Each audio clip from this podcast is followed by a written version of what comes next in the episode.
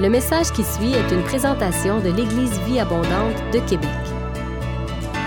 Pour plus d'informations ou pour accéder à nos podcasts, rejoignez-nous sur eva-québec.com. Bonne écoute!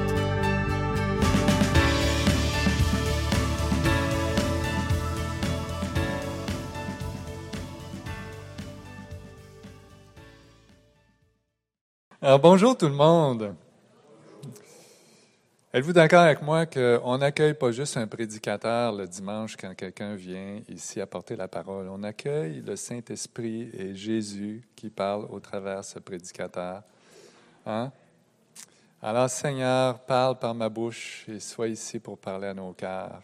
On se réjouit de ta présence. Et avant de commencer à prêcher, c'est pour ça que je suis resté en bas, je voulais vous partager un rêve que j'ai. Vous savez qu'il y a un mois à peu près, Diane nous avait apporté un message sur l'idée, ça se peut que vous me perdiez là, qu'on devait rêver grand, plus loin et intensément. Vous souvenez-vous de ce message-là? Amen.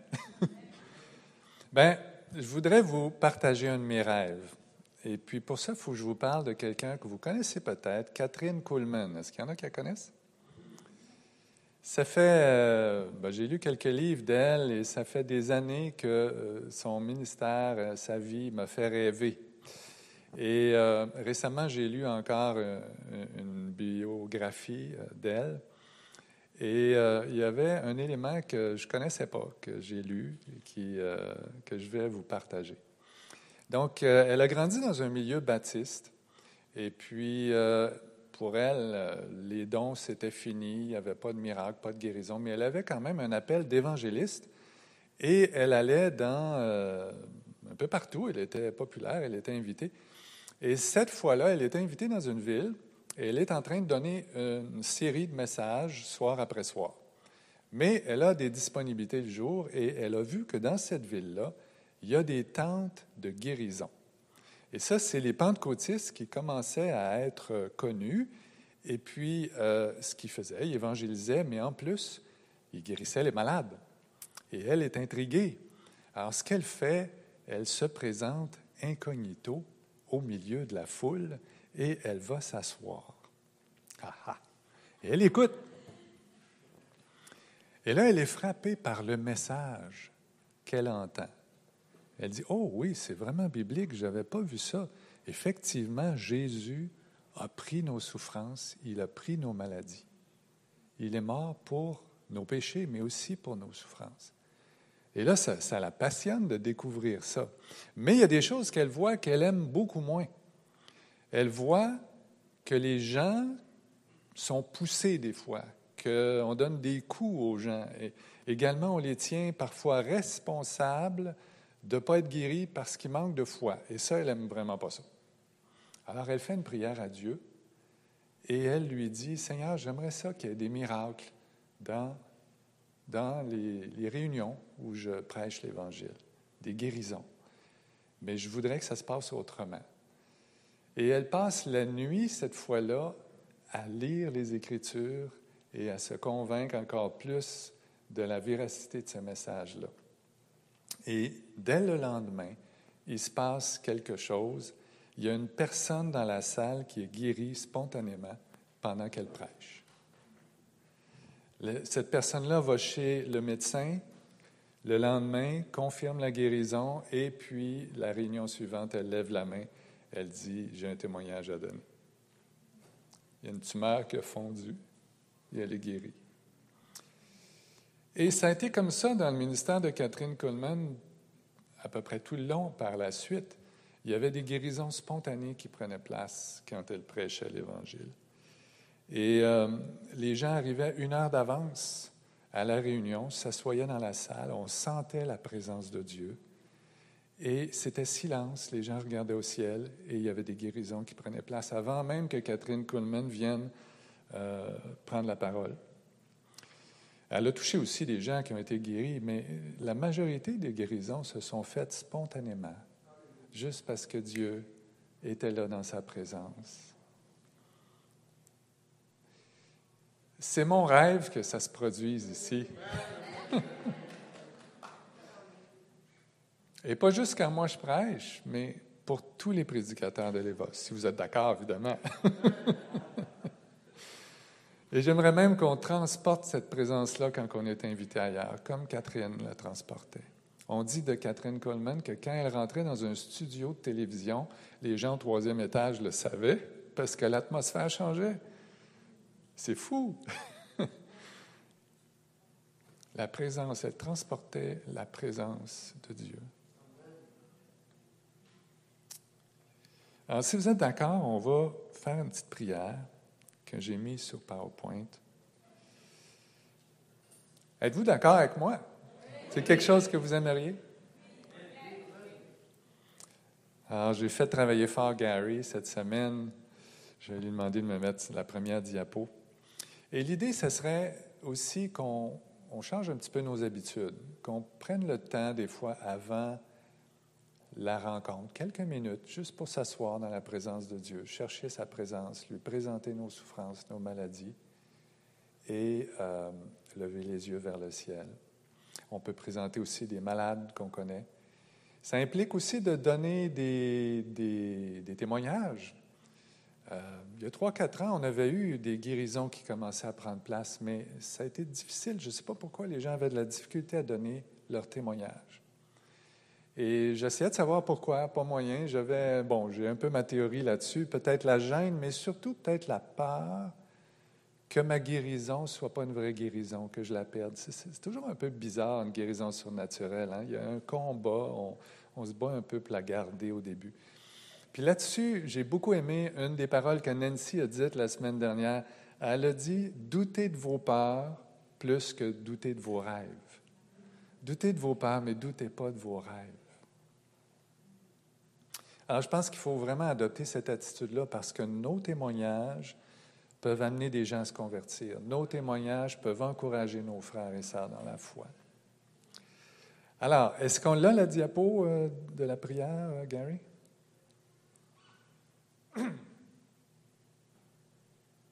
Voilà. Alors, on va réciter ça ensemble. Seigneur, vous pouvez réciter avec moi. Seigneur, nous te demandons ta présence manifeste à l'Éva que les malades soient guéris pour ta gloire, que des gens se convertissent en entendant leur témoignage. Amen. C'est pas compliqué comme prière, mais c'est tellement lourd de conséquences. La présence manifeste, c'est la présence qui est active, qui a euh, la manifestation de signes et de miracles. Alors voilà pour mon rêve. Je vais maintenant vous parler de ma prédication. J'aimerais faire quelques messages, euh, une série sur le retour de Jésus-Christ. On ne parle pas très souvent de ça, c'est pourtant un sujet passionnant. Et euh, si vous voulez, on va lire 1 Pierre 3, 1 Pierre 1, pardon, à partir du verset 3, qui décrit les deux venues de Jésus-Christ. Béni soit Dieu, le Père de notre Seigneur Jésus-Christ, qui, selon sa grande miséricorde, nous a régénérés pour une espérance vivante par la résurrection de Jésus-Christ d'entre les morts. Alors, il est question ici de la nouvelle naissance. Il est question de la, la régénération, c'est la même chose que la nouvelle naissance, et donc de sa première venue. Il est venu mourir pour ça. Mais ça continue. Il est venu pour nous amener à un héritage qui ne peut ni corrompre, ni souiller, ni flétrir, lequel vous est réservé dans les cieux. À vous qui, par la puissance de Dieu, êtes gardés par la foi pour le salut, prêt à être révélé dans les derniers temps. Alors ici, il est question des derniers temps, il est, question de notre héritage, il est question de ce qui s'en vient. Donc, d'une deuxième venue de Jésus-Christ, de la fin, si vous voulez, de, de, tout ce qui a accompli, des promesses qui s'accomplissent. Donc, c'est le deuxième aspect. Et le verset 6 dit, c'est là ce qui fait votre joie, quoique maintenant, puisqu'il le faut, vous soyez attristés par un peu, pour un peu de temps par diverses épreuves. On parle ici de l'attitude qu'on peut avoir maintenant. On parle aussi de l'atmosphère de la fin des temps. Il y a des épreuves. Mais, chose étonnante, on est dans la joie. Pourquoi? Parce qu'on sait ce qui s'en vient après les épreuves. Et en lisant ce passage, dans mon recueillement, il y a à peu près un mois, un mois et demi, il y a quelque chose qui s'est passé pour moi. Et c'est ça qui m'a motivé à amener cette série-là. Il y, avait, comme une oppression, je ne sais pas vous, qu'est-ce que vous sentez, mais l'oppression de tout ce qu'on vit, hein, les, c'est des temps spéciaux. Puis euh, on, lit plein de choses, on sent euh, l'atmosphère, on, voit les choses qui se passent dans la société. Et personnellement, je sentais que ça m'écrasait, ça m'empêchait d'être épanoui, heureux. Euh. Mais quand j'ai lu ça, tout à coup, il y a eu un changement d'atmosphère. Il y a vraiment eu quelque chose qui s'est passé dans mon cœur, comme si j'avais une autre perspective par-dessus tout ça, plus haut que tout ça. Et c'est ce que j'aimerais amener en apportant ces messages-là. Pensez-y d'ailleurs.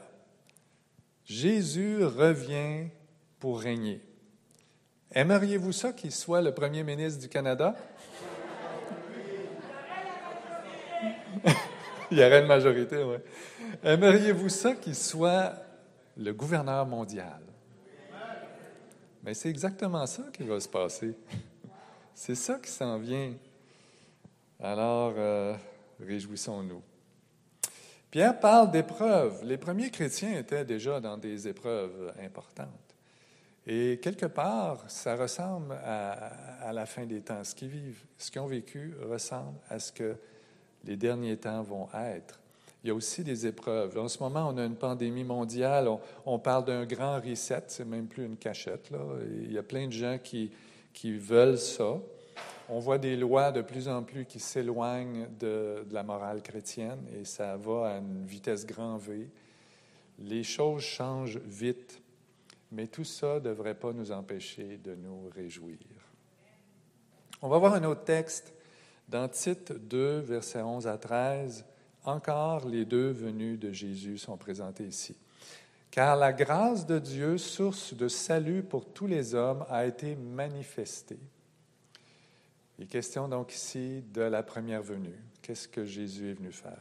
Cette grâce-là nous enseigne à renoncer à l'impiété et aux convoitises mondaines et à vivre dans le siècle présent selon la sagesse et la justice et la piété. Donc, il est question ici de notre présent, comment notre conversion transforme notre façon de penser, notre éthique, notre façon d'être. Et le verset 13 parle du futur, en attendant la bienheureuse espérance et la manifestation de la gloire du grand Dieu et de notre Sauveur Jésus-Christ. Et donc, l'espérance du chrétien repose sur le passé parce qu'il est mort et ressuscité, mais aussi sur le futur parce que tout n'est pas encore accompli. L'accomplissement final, la promesse, est dans le futur. C'est important de voir ça et d'avoir les yeux non seulement fixés sur le passé parce que nos pieds sont appuyés là, mais nos yeux fixés sur le futur pour ce qui s'en vient et de se réjouir dans l'attente de Jésus-Christ. Ma position, quand j'analyse tous ces textes-là, c'est une position futuriste. Ça veut dire quoi? Ça veut dire que je vois l'ensemble de ces passages dans l'Apocalypse, Matthieu 24, ainsi de suite, comme s'accomplissant à la fin des temps. OK? Il y a différentes positions qu'on peut prendre. Il y a aussi la position prétériste. Et Benoît nous avait fait une série de messages, il y a 2018, c'est ça? Dans ce coin-là, euh, qui, qui présentait une autre façon de voir des textes de Matthieu 24, par exemple. Et croyez-le ou non, Benoît et moi, on s'entend bien. Parce qu'on peut vivre avec des vues différentes, surtout pour les doctrines de la fin des temps. Les pères de l'Église, d'ailleurs, n'ont pas fait de division à propos de ça. Il y a eu des divisions pour bien d'autres doctrines importantes, comme la, divinité de Christ, euh, la, la, Trinité. Il y a eu beaucoup de, de débats là-dessus qui ont amené des scissions dans l'Église. Mais concernant la fin des temps, les gens vivaient bien avec différentes positions. Pourquoi? Parce que euh, c'est des passages qu'on peut méditer, on peut demander à Dieu de nous éclairer là-dessus, mais de là à dire c'est une position qui est la vérité, puis si tu ne crois pas ça, tu es un hérétique, non. C'est pas comme ça que ça fonctionne au niveau des prophéties de la fin des temps. Et d'ailleurs, je n'ai pas l'intention de mettre l'accent sur euh, des arguments pour défendre une position plutôt qu'une autre. C'est juste que le tableau que je vais vous brosser va l'être à partir de ma compréhension des choses, mais l'accent, comme je l'ai dit, je veux le mettre sur l'attitude qu'on doit avoir. Comment se préparer, comment se réjouir d'être dans la présence du Seigneur, et ainsi de suite. Le verset, un autre verset clé qu'on pourrait aller voir, c'est dans Luc 21, 28. Quand ces choses commenceront à arriver, redressez-vous et levez vos têtes parce que votre délivrance approche. C'est un peu comme l'idée de se réjouir. Mais il y a une attitude ici de lever nos têtes. Et tantôt, on chantait euh, de mettre Jésus plus élevé, plus haut. Mais en fait, c'est l'Église qui doit être plus élevée, plus haut. Jésus est déjà élevé. C'est à nous à s'élever, élever nos yeux et aller voir, regarder aux choses qui sont dans les cieux. Aller s'asseoir à la droite de Dieu. Et quand ces choses commencent à arriver, levez vos têtes. Levez vos têtes là où Christ est assis à la droite de Dieu. Et commencez à voir que ces choses vont se produire et qu'on va être réunis avec lui pour toujours. Et il est dit dans le texte, quand ces choses commenceront à arriver. Il n'est pas dit quand on va être sûr qu'on est dedans, quand ça va être fini d'arriver, quand on va savoir la date que ça va arriver. Il n'est rien dit de tout ça. Il est juste dit quand vous commencez à voir ces choses, quand vous commencez à sentir un changement d'atmosphère, quand vous sentez que les ténèbres augmentent sur la terre, quand vous sentez que le jugement de Dieu approche, levez vos têtes. Méditez ces choses. Remerciez Dieu parce que votre délivrance approche. Soyez dans la joie quand vous sentez qu'une tribulation s'en vient. Souvent, j'ai prié pour être là, moi, quand il va y avoir l'enlèvement. Y en a-t-il qui ont prié pour ça? Hein? Je veux voir ça, moi, le, ciel qui va s'éclairer, puis les anges qui vont venir nous chercher. Puis, en tout cas, moi, j'ai l'impression que ça va être un grand jour. Et le jour du retour encore plus, quand, quand on va tous revenir avec les anges sur la terre. Là, on va tous être là, c'est sûr. Mais c'est quelque chose qui me passionnait de dire, et je pourrais faire partie de cette génération qui va, qui va pas mourir, qui va être enlevé de l'air vivant. Et euh, bon, des fois, j'ai mon scénario dans ma tête, à quel âge je vais vivre ça? je ne suis pas en train de vous dire une date. Je vais peut-être être pas mal vieux d'ailleurs. Puis là, c'est là que je me dis, il faut que je reste en santé. petit vieux de 90 ans avec sa canne là, qui, attend. Vous saviez que Saint Augustin, il se lançait régulièrement sur le bord de la fenêtre pendant qu'il écrivait pour aller voir si Jésus était en train de revenir? Siméon dans la Bible et Anne attendaient dans le temple lors de la première venue de Jésus-Christ. Ils avaient cette espérance de voir le Messie de leurs yeux. Alors, c'est c'est quelque chose que Dieu apprécie et d'ailleurs, il, les a exaucés. Mais ça se peut qu'il y ait des tribulations pour voir euh, ce spectacle-là. Hein? Ça se peut que le prix du billet soit, soit élevé.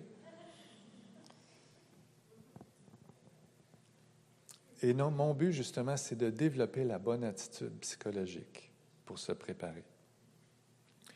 Mon premier sujet aujourd'hui, c'est l'évangile du retour. C'est un terme qui a popé dans ma tête en 2010 quand j'ai compris tout à coup l'imminence du retour de Jésus et que ça exigeait un certain changement de ton dans la façon d'annoncer l'Évangile.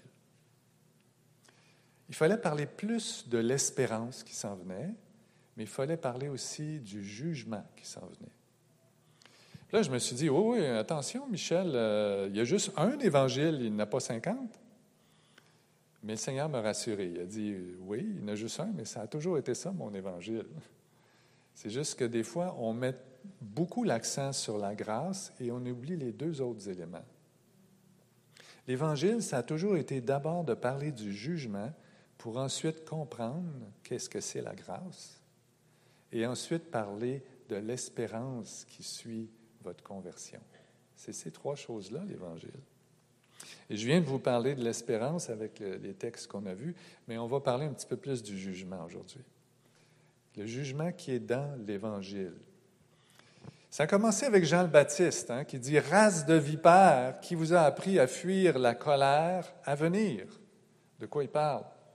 Il parle du jugement à venir. Et c'est pour ça que Jean parlait de repentance. Et en fait, la repentance, c'est la prise de conscience qu'il y a un jugement qui pèse sur les pécheurs et qu'on doit se tourner vers Dieu. Hein?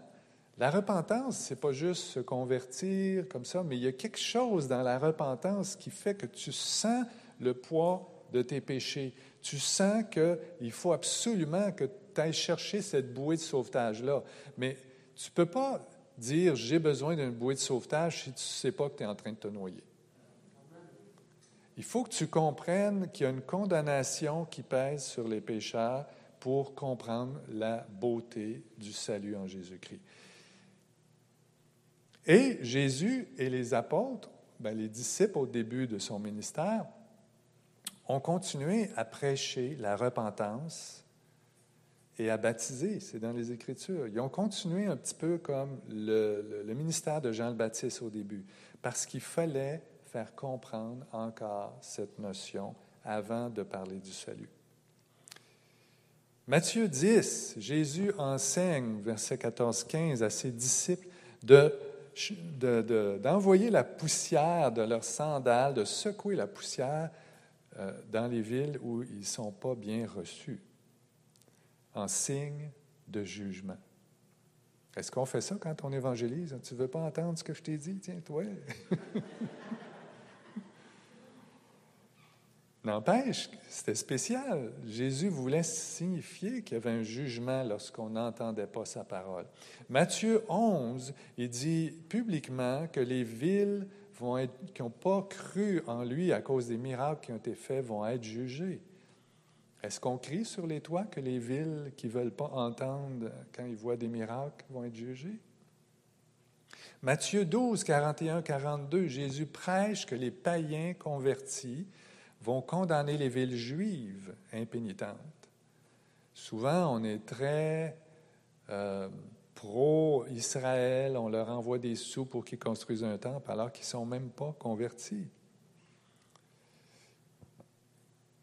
En Acte 10, 42, Pierre prêche à Corneille en disant Jésus nous a ordonné de prêcher au peuple et d'attester que c'est lui qui a été établi par Dieu juge des vivants et des morts.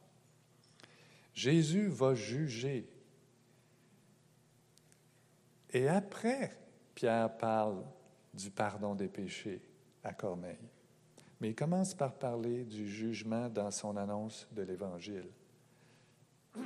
En Acte 24-25, Paul présente l'Évangile au gouverneur Félix et il lui parle du jugement au point que Félix est effrayé et il dit Oh, oh, oh, on parlera de ça une autre fois. Alors, je m'inclus là-dedans. Est-ce qu'on a peur de parler du jugement? Souvent, on a peur d'offenser les gens. Hein? On ne veut pas trop y aller euh, en, étant dur avec eux.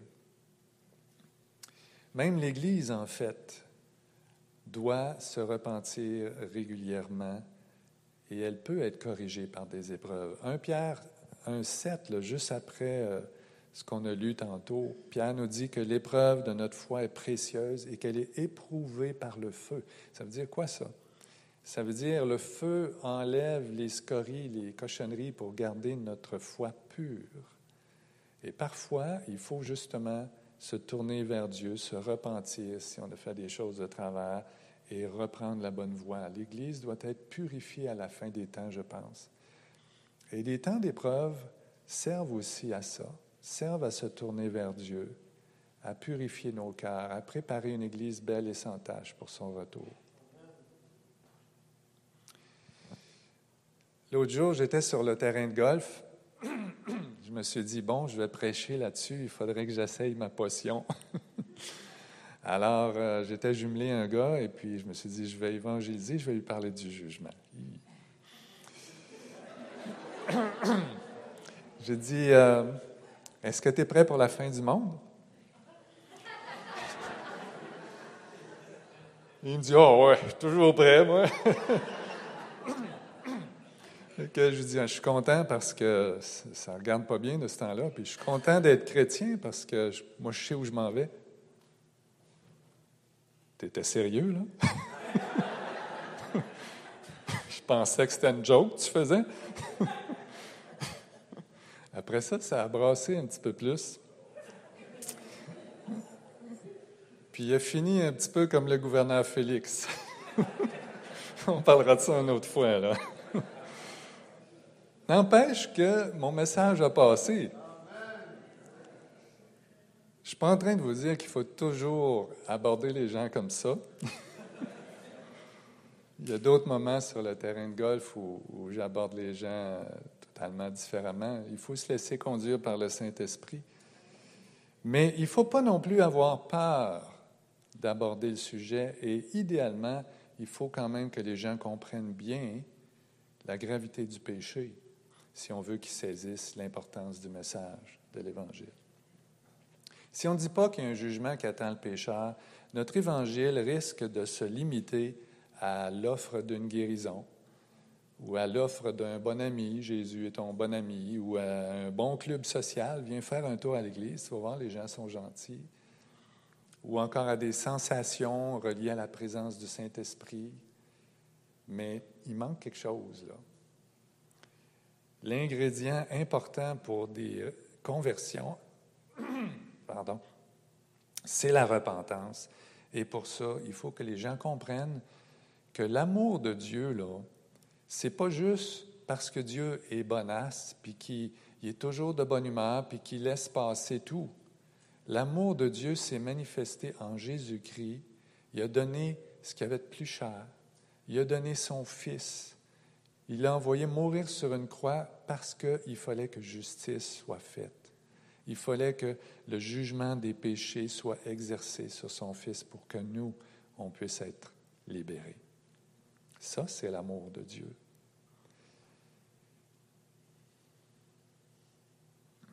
Alors, il faut trouver l'équilibre entre le jugement qui reflète la justice de Dieu et le salut qui reflète son amour. Donc, je reviens à l'évangile du retour. L'idée, c'est de ramener les thèmes du jugement et de l'espérance, en plus du thème de la grâce. L'espérance est importante pour les chrétiens parce qu'on approche de la fin et qu'il faut se préparer. Et en passant, euh, je vous encourage peut-être à faire des réserves alimentaires ou de quelques autres petits produits domestiques d'ici le 15 octobre.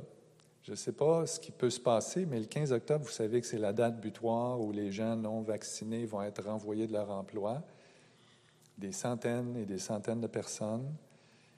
Et ça, ça risque d'être une goutte qui fait déborder le vase dans le système de la santé, entre autres. Euh, tous ceux qui doivent rester là et qui n'ont pas de...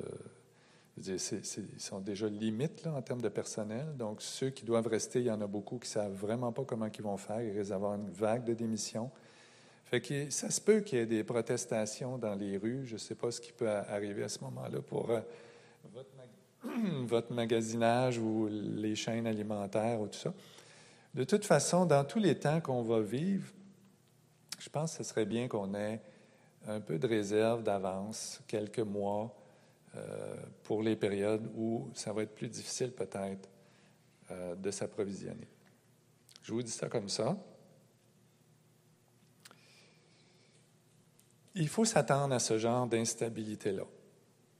dans la fin des temps. Et il faut aussi que les chrétiens comprennent qu'on n'est plus à l'époque de réclamer nos droits, de faire des pétitions, puis de dire c'est comme ci, comme ça que ça devrait aller. On vit dans une société postmoderne qui est hostile au christianisme et qui va l'être de plus en plus, je pense, malheureusement. Il y a des gens plus pessimistes qui pensent qu'on peut encore renverser les choses. Si on renverse les choses, c'est parce que ce n'est pas la fin des temps. Et tant mieux si on réussit à renverser les choses. Et je suis content, Dieu, dans sa sagesse, a mis une diversité dans l'Église. Il y a une diversité de pensées pour qu'il y ait des courants de pensée qui s'occupent d'un peu tous les aspects.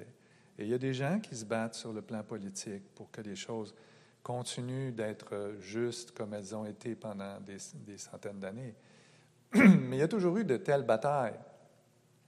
Et parfois, il y a eu des victoires, et parfois, on est revenu à une paix relative. Mais un jour, on sait que euh, ça va déraper solide et que là, le jugement de Dieu va venir. Donc, il faut euh, aussi avoir la bonne attitude dans cette possibilité-là. Et c'est pourquoi aussi on doit avertir que le jugement s'en vient. Non seulement l'Église, qui, doit se préparer, mais aussi les non-croyants qui, eux, pour qui ça va être encore plus terrible euh, quand Dieu va revenir. Alors soyons créatifs, essayons de trouver le bon langage, les émotions appropriées, un petit peu comme si on, parle à nos enfants. Hein. Quand on parle à nos enfants qui font des, des, bévues, euh, on le fait avec grâce. Mais on leur fait comprendre quand même que ce qu'ils ont fait n'est pas correct. Alors, euh, j'aimerais faire un appel aujourd'hui et j'inviterai les, musiciens et l'équipe de prière à s'avancer. On va prendre du temps pour prier pour les gens. Donc, l'équipe de prière, c'est tous les leaders euh, de l'EVA qui peuvent prier.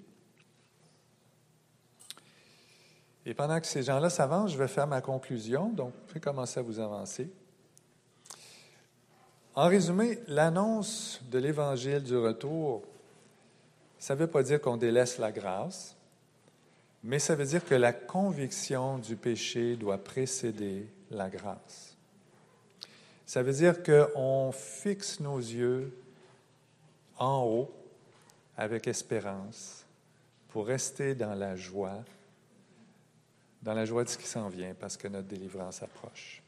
Mais en même temps, c'est comprendre les jours dans lesquels nous vivons. Et le Seigneur m'avait dit, moi, qu'il y aurait des temps difficiles, mais qu'au milieu de tout ça, il y aurait un réveil. Et ça aussi, c'est un autre sujet de joie. Je pense qu'il faut se préparer au réveil aussi qui va venir. Il y a des gens qui vont se repentir. Il y a des gens qui vont comprendre ce message-là, qui vont se tourner vers Dieu. Est-ce que vous êtes encore avec moi? Il me semble que vous êtes distrait, là. Je viens de dire qu'il y aurait peut-être un réveil.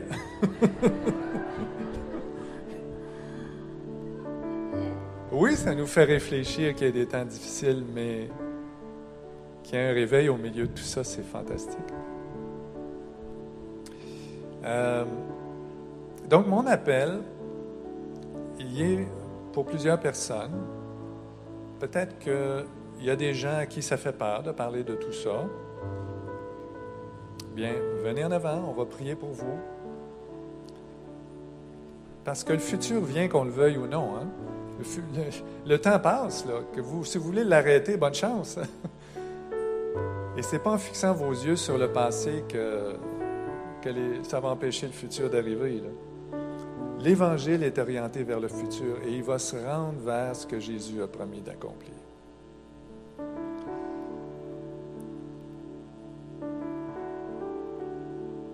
Le 11 mars 2011, à Tokyo, il y a eu quelque chose qui s'est passé le plus grand tremblement de terre qu'ils ont jamais connu. Et le quatrième plus grand d'après les sismologues de, l'histoire de l'humanité. Et pourtant, il y a eu très, très, très peu de dégâts. Pourquoi? Parce qu'ils s'étaient préparés. Ils avaient construit tous les buildings en fonction de ça. Ils avaient fait des exercices d'évacuation. Tout le monde était prêt. et ils ont bien passé au travers. Alors, c'est le même principe. Préparons-nous, ayons la bonne attitude pour marcher vers le futur.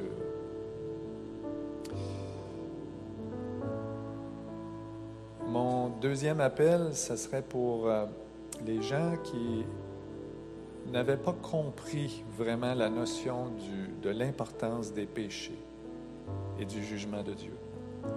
Et euh, si tu sens que tu, dois faire ce pas-là, c'est pas compliqué. Il s'agit de comprendre la gravité des péchés et de comprendre la beauté de la grâce en Jésus-Christ.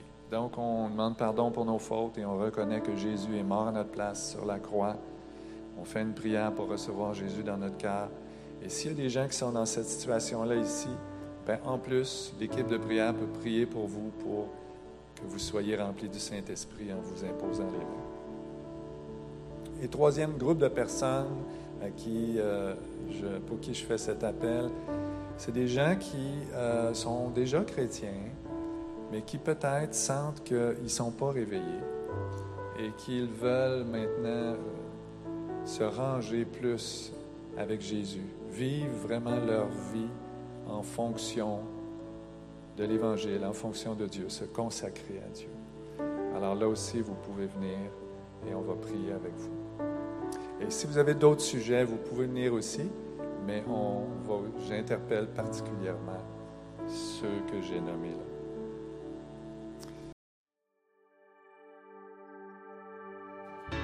Vous avez aimé ce message, nous vous invitons à vous joindre à nous lors de nos rencontres du dimanche matin. Vous trouverez l'horaire et l'emplacement de nos réunions sur notre site internet eva-québec.com. N'hésitez pas à communiquer avec nous et que Dieu vous bénisse.